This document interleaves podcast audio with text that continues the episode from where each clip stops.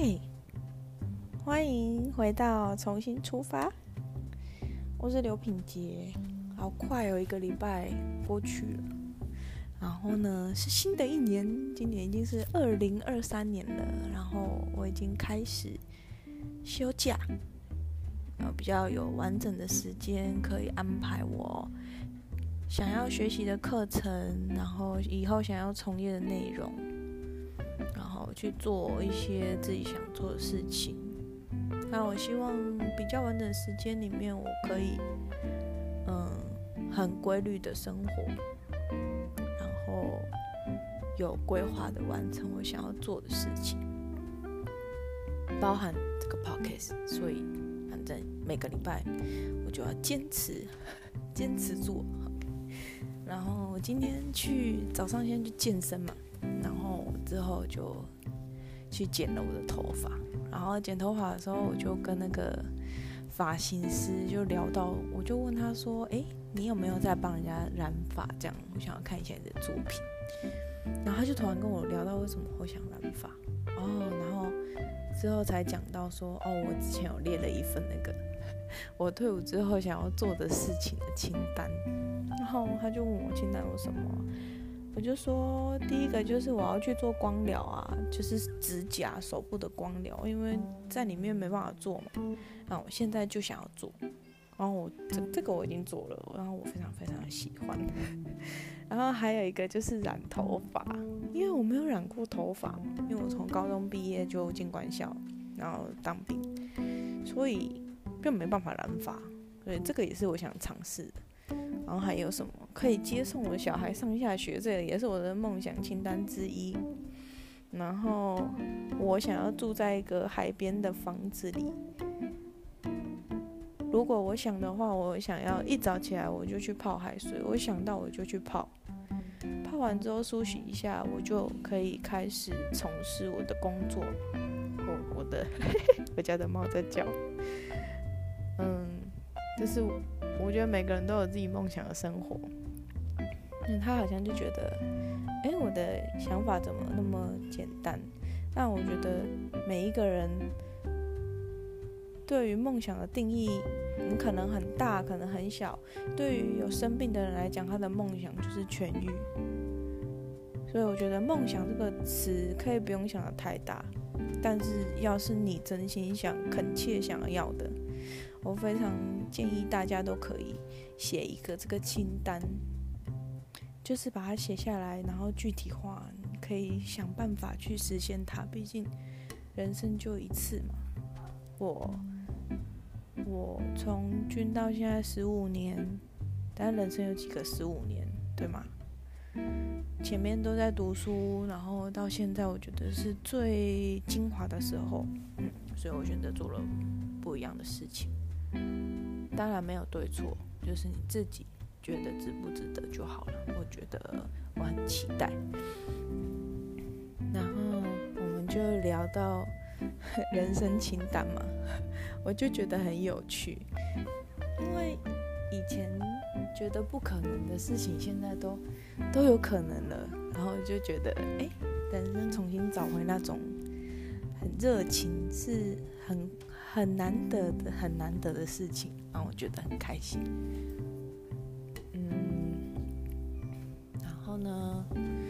我想要跟大家聊的一个主题叫做“与自己对齐”。，“与自己对齐”它是一本书的书名，它的作者叫做若文煌，他是一个灵媒。然后他也是灵性教练，同时也是一个作家。然后他总共写了四本书，《与自己对齐》是他的第四本。觉得每一本我都非常非常的推荐。嗯，对于我自己来说是受益良多。然后想让我推荐给大家。他也有做 podcast，所以也可以先在 podcast 上面听听看，然后呢再决定你要不要。去看看他的书，我个人是大推大推。之前有跟一个朋友聊过，就是你永远不会比现在更有空，因为我们同时都身兼了很多角色。嗯，你上班的时候，你可能是被雇佣的，或者是你是老板；你在家的时候，你同时是别人的子女，然后你有可能有小孩，你就变成父母；你有伴侣，你就会是别人的另一半。可能是别人的知心好友，有可能是别人的闺蜜。那你可能又有宠物嘛？那你就是他们的爸爸妈妈，对吗？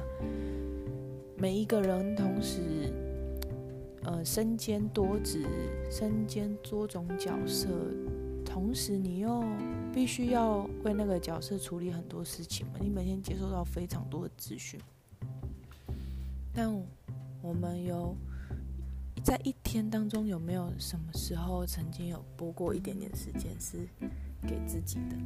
有没有真的很？就是单纯手机放在旁边，然后跟自己相处的时间，就是都没有旁人，就跟自己相处，跟自己对话。其实我觉得这些这个时间是很重要的，就是专门用来你在处理你每天接收到的资讯、你的情绪的一个很重要的关键时刻。在那个时时间里面，就是跟其他人都没有关系。只跟你自己有关系，用来认识自己，然后处理你自己的情绪，来安慰自己，抱抱自己，然后让自己重新拥有力量来去出发。其实我们每个人都有一个内在小孩，那个内在小孩来自于幼年时候的你。那个时候我们，嗯，都是比较无助的嘛，相对于现在你已经长大的时候，在。嗯，幼年时候的自己，嗯，有时候你可能是很多情绪是没有被理解的，然后是被责备的，但是可能那件事情不是你的错，但那个事件确确实实的影响到你以后面对人事物的时候的观念，我们可以称那一个嗯。最原始的你是叫做内在小孩，你也可以理解成就是原生家庭带给你的观念，你认识这个世界的三观。然后为什么称他为内在小孩呢？就是那个内在小孩，嗯，他他这样听起来是比较可爱啦，好，就是你你去找到他，你去抱抱他。跟他说没事，其实你会对现在的你自己会比较有力量。我之前也想说，这个事到底到底为没为什么一定要做？但有时候我们对于未知的事情啊，或者是面对一件很困难的事情，我们之所以会觉得无助，会觉得害怕，会觉得我什么都不会。的原因可能不是源自于那件那件问题本身，而是我们很害怕那个无助的自己，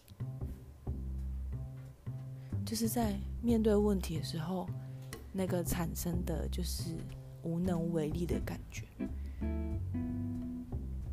这时候，其实你最应该的不是去。最先该做的不是去，嗯，排斥或者是寻找别人的帮助，而是你要先很肯定的告诉你自己说，没事，一切都会没事的，而且我会永远跟你在一起。只有你自己都百分之百分之百的挺你自己的时候，你才会有力量。不需要去跟着别人，或者是用现在的角度去苛责自己。嗯，就连我我自己以前也是这样，现在有时候也会，就发生事情的时候，第一件发生问题第一件事就是先责备自己，怎么那么笨啊？怎么不小这么不小心啊？你看吧，又出错了吧？我完了，我真的完了，我真的没救了。就是类似这样的，就是自我指责的话，很多很多时候，每天我们都在经历这种自我攻击。当然，适度的反省是一件好事，它会让你在下一次的行动当中修正你的做法。但过度的自我反省的时候，其实你伤害到的是你的自信心。所以，你可以去想想看，你面对每一件事情，你的情绪，你面对这件事情，为什么这个人他对你说这句话的时候，你会感觉到被冒犯？但其他人却不会这样觉得。去思考一下，为什么？一定过去有发生过什么事情，让你对这一个行为你觉得非常排斥？发生过的事情它不会消失，只是你现在想不起来，有可能是你不愿意想起来，但是一定会是因为什么原因，所以造成你现在会有这种情绪反应。其实这个没有对错。我们想要寻找的就是一个平衡而已。当我面对每一件事情的时候，我可以用一个很平静的心态去去处理，这是最不消耗能量。就是你情绪永远大起大落的时候，就像就就连你很嗨，你嗨完的那个嗨过去之后，你是不是会觉得很疲乏？你生气暴怒，暴怒完之后，你是不是觉得很累？一样的，如果你一直让自己呃不要起伏那么大，平静的时候，你在处理很多事情平心静气的时候，事情通常都会很顺利。所以，如果你感觉到你的情绪不稳，这是最重要的，就是察觉。你去察觉到你现在的情绪。开始不稳定，开始准备要暴怒的时候，你先深吸，深呼吸，先试着让自己抽离。好，我已经知道了，我现在很生气，没事。为什么我会很生气？我怎么了？我怎么了？为什么我觉得那么生气？去处理你每一天接收到的情绪，被。被忽略的情绪啊，它不会，它不会消失，它只会一直累积，累积到最后就会爆炸。那也伤害到身边的人，也伤害到你自己本身的能量。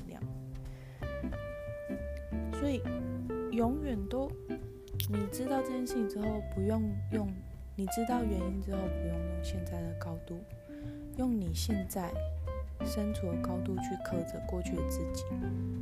你之所以现在会是你，都是因为过去的累积嘛。那我们要学的，就是学习如何爱自己。其实爱自己，很早很早很早以前就很多人在讲。嗯，比如说爱自己就是要买自己喜欢的东西嘛，爱自己就是。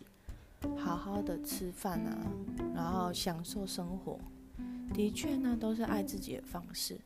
嗯，那我之后，呃，我想要跟大家分享一个我的看法，就是要怎么学习爱自己，就是像照顾小 baby 一样照顾你自己。你用你自己是一个妈妈的角度，或者是你自己，你可能有宠物嘛？你自己的宠物，你看待你自己宠物的角度，你会想要怎么样去照顾它？你就用那样的方式来照顾你自己。爱自己就是好好的照顾你的身体、你的心灵、你的情绪。你如果爱自己，你就不会报复性的熬夜。如果你看到你的小孩疯狂的打电动，他很爱打电动，没错，你很爱他，你知道他很喜欢，但你会让他毫无节制的去一直打电动吗？我相信不会吧。你好爱好爱你的小孩，他很喜欢吃糖果，你会毫无节制的让他去吃吗？不会。你好爱好爱你的小孩，你知道他很需要你。你看到他一天到晚窝在家里的时候，你会不会带他出去走一走？就是你会怎么样去照顾你的孩子？你会怎么样帮助你的孩子成长？你就用那样的方式来照顾自己。曾经有一个妈妈，嗯，一个女士，她的先生会家暴。然后呢，她也申请过保护令，但是她一直没有办法离开那个家庭。然后那个老师就问她说：“，为为什么你先生这样子打你，你还还一直要就是留在他身边？你干嘛不跟他离婚？”那个妈妈说：“因为我要给我的小孩一个健全的家庭，因为在他的认知当中，父母健全的家庭就是一个好的家庭。”要有父母在，他才是一个健全的家庭。他有女儿吗？那老师就问他说：“那如果你女儿以后的先生也会打她、家暴她，你会你会希望你女儿怎么做？”他就说：“我会跟我女儿讲说，就离婚啊，回家啊，妈妈照顾你。你知道吗？”事情就是这样，你知道怎么样爱你的女儿，但为什么你不知道要如何爱你自己？所以，当你真正学会爱你自己的时候，你才会懂得尊重其他人，你就不会允许任何人伤害你，同时，你也在向他人展示应该要用什么方式来对待你。所以要怎么爱自己真的很重要。我看过非常自律的人，他他为了要很自律的去训练，他不喝酒。当然喝酒跟朋友聚餐喝酒很开心，但他为了他隔天的训练，他选择，嗯，我今天不喝，我我跟你们吃饭很开心，但我不喝酒。为什么不喝酒？因为我要有好的训练。我相信那是他爱自己的方式，这不是人人都可以做到的。但我非常的，嗯，非常的敬佩。但同时哦，你会发现，嗯，不会有人想要灌他酒。每一个人都说，哦，他不会喝啦，因为他明天要运动啊，你不用找他喝酒，他不会喝的啦。你知道吗？他也在跟他身边的人展示，要用什么样的方式来对待你。你越尊重你自己，你身边的就会越尊重。嗯，因为我们啊，我们每个人的想法就会创造我们世界的实相。我相信很多人都听过吸引力法则，但吸引力法则有时候，呃，我们误解了它的意思。不是不是你越越想要它就会来，而是你认知你是什么，你就会创造那个世界。所以你会创造你世界的实相。越爱自己，你爱自己的同时，你就会远离被害者的角色。为什么要远离被害者的角色？你要拿回你的主导权，你要为你自己负责。因为你创造你世界的实相，如果你一直持续处于我自己好可怜，我我没有人爱，我什么都不会，我好笨，你知道吗？你会创造出悲惨世界，这是一件很恐怖的事情。所以从今天开始啊，我们都练习好好的跟自己相处，停止自我批判，尊重你自己的情绪。因为我们有感觉，我们才可以被治愈，然后为自己的言行负责。我们才是自己一切问题的解答，而且绝对有能力可以做到。每天呢，可以给自己一点 me time，五到十分钟就好，去做一些让你觉得快乐的事情，你有兴趣的事情，你自己一个人就可以完成的事情。不一定要是你擅长的。有一些人很喜欢烹饪，但他可能煮的不好吃，那也没有关系，因为他在这个过程中，他觉得很快乐，那就好了。去寻找一些你自己的、你自己的兴趣，每一天拥有一点你的 me time，一点点就好了。去消化你今天一整天累积的情绪，然后试着去在每一天寻找对的证明，去感谢，感谢身边的一切。比如说，你家，像我家是下面有那个。嗯，有垃圾处理区嘛？其实我真的超感谢，因为我处我上面有垃圾嘛，整理完我马上就可以拿下去丢。我家里是不是维持的很干净？但同时我很感谢帮我帮我整理垃圾的人，因为有他们，所以让我让我呃生活很便利，很舒适。我去 Seven Eleven 就可以缴费，我去 Seven Eleven 就可以买买东西吃。我觉得很感谢，因为让我的生活很方便嘛。感谢这些店员的帮忙，或者是我生病，我很感谢台湾的医疗，让我很很便利的就医，可以维持身体的健康嘛，让我不用那么不舒服。其实很多时候，你越感谢的时候，你会觉得你的生活是很快乐的。嗯。我我最近带我女儿去看了那个《邪猫》的第二部，然后就是《猫剑客》的第二集。它里面有提到的一些观念，我觉得真的超棒的。我很建议，嗯，要不要去电影院看自己斟酌。但是下档了之后，其实也可以去看。它就是你越感恩的时候，你的世界就会越快乐。不是在于你经历过什么，而是你处于那个状态的时候，你的心态会让会改变你看到的世界。所以，嗯，你会创造你世界的实相。我觉得这不是很单纯的嗯乐观主义，而是试试看吧，试试看每天就是感谢三到五件事情。或者是你只感谢一件也没有关系。当你很真心的感谢的时候，那样的意念会让宇宙回馈给你更多需要会让你感谢的事情。就是当你越越爱自己的时候，你会吸引越多尊重你的人，让你更爱自己。这是吸引力法则。当你越苛责自己的时候，你觉得你自己超不顺，我觉得自己。真的超衰的，哇！你真的会吸引来很多阿萨布的事情，不断的向你证明你真的很衰。那我每天散发出来的都是，哇！我真的超 lucky 的。你看，最后一个停车位是我的，哇！我我口渴的时候，旁边马上就有 seven；我想喝咖啡的时候，马上就有星巴克。就是那一种感谢，会让宇宙给你更多值得你感谢的事情。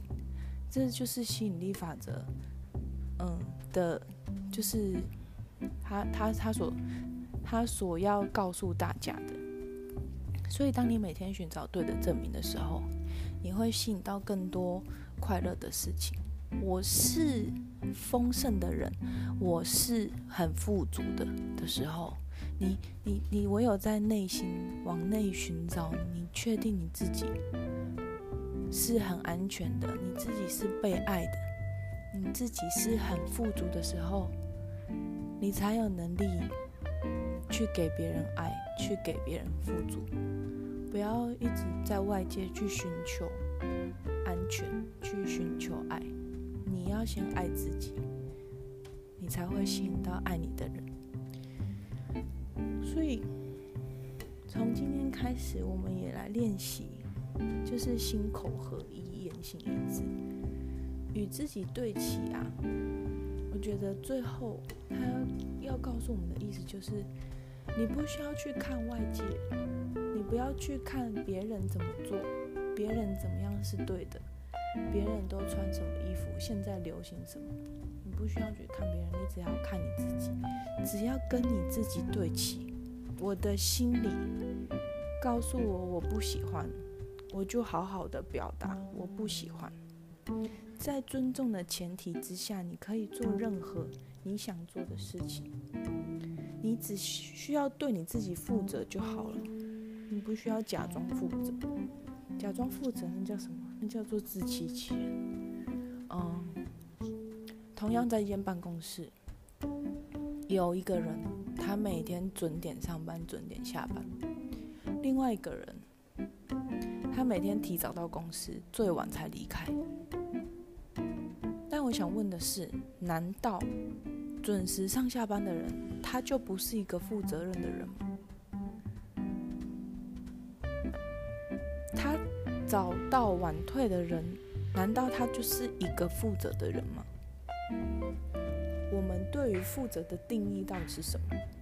所以，如果你今天做了很多事情，你问问你自己，如果你认定你自己是一个负责的人。你不需要管其他人怎么说，你就是。